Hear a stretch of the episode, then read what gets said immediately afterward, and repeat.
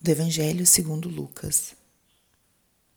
Naquele tempo disse Jesus: Com que hei de comparar os homens dessa geração?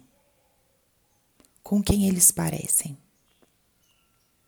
São como crianças que se sentam nas praças, se dirigem aos colegas dizendo: Tocamos flauta para vós e não dançastes. Fizemos lamentações e não chorastes. Pois veio João Batista, que não comia pão nem bebia vinho, e vós dissestes: Ele está com um demônio. Veio o filho do homem que come e bebe, e vós dizeis: Ele é um comilão e beberrão, amigo dos publicanos e dos pecadores. Mas a sabedoria foi justificada por todos os seus filhos. Espírito Santo, alma da minha alma. Ilumina minha mente, abre o meu coração com o teu amor, para que eu possa acolher a palavra de hoje e fazer dela vida na minha vida. Estamos hoje na quarta-feira da 24 semana do tempo comum. E no evangelho de hoje, Jesus expressa as características da geração do seu tempo. Ele usa alguns exemplos que e situações que talvez não são muito familiares para o nosso contexto cultural, mas se a gente observa um pouquinho e lê nas entrelinhas, nós vamos encontrar muita semelhança porque Jesus se refere a essa geração, mas na verdade, ele está se referindo ao ser humano. Jesus fala: são como crianças que se sentam nas praças se dirigem aos colegas dizendo: tocamos flauta e não dançastes, fizemos lamentações e não chorastes. Ele está colocando aqui dois extremos.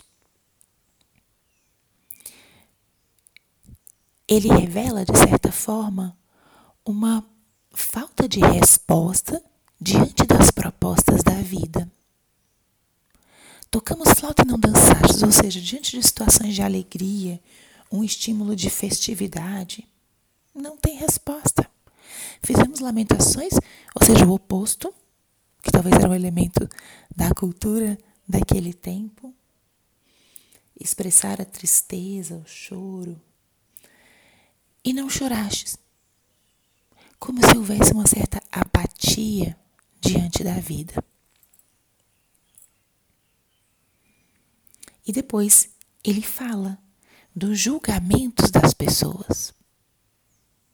João Batista não comia nem bebia e era considerado como se estivesse com um demônio. E vem o filho do homem, come e bebe e é considerado um comilão e beberrão. Ele revela que as pessoas daquela geração não tinham uma resposta vivaz, profunda, nem com relação a si mesma, nem com relação aos outros. Uma certa apatia diante da vida e também uma dificuldade de julgar as situações e as pessoas com objetividade. Nada agrada. Opiniões contraditórias. Os tempos mudaram, mas as situações não tanto. O ser humano é o mesmo, né? No, nos lugares e nos tempos. E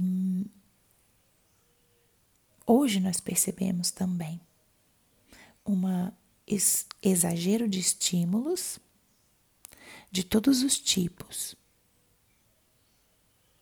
que vão gerando com o tempo uma certa apatia diante das realidades mais profundas da vida. O excesso de estímulos vai nublando o nosso olhar para as coisas simples que realmente nos causam alegria ou tristeza.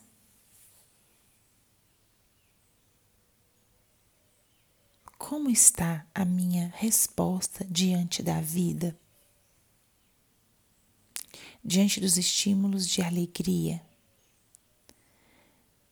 Diante das belezas que eu enxergo ao meu redor? Um dia ensolarado, uma música bonita, harmônica. Um encontro com pessoas especiais. Um bebê que nasce. Um alimento gostoso. Como está minha capacidade de entusiasmo, de reconhecer as bondades e as surpresas da vida? E também as coisas tristes. Um irmão que sofre uma enfermidade, alguém que perde um trabalho, alguém doente. Como as situações difíceis me impactam. Eu me permito também afetar pelas coisas difíceis que me rodeiam? O que, que pode me ajudar a sair dessa apatia? Faça hoje o exercício de olhar para fora da janela. Usando uma linguagem simbólica, olha para o que está ao teu redor. Olha nos olhos das pessoas. Enquanto você está na rua, olha para fora do carro. Olhe enquanto você está caminhando. Se você transita de ônibus, olha para fora da janela. A gente fica com o olhar enterrado nas telas, no celular. E a gente perde os estímulos mais simples da vida. E o olhar para o próximo? e o olhar para o próximo. Os nossos julgamentos.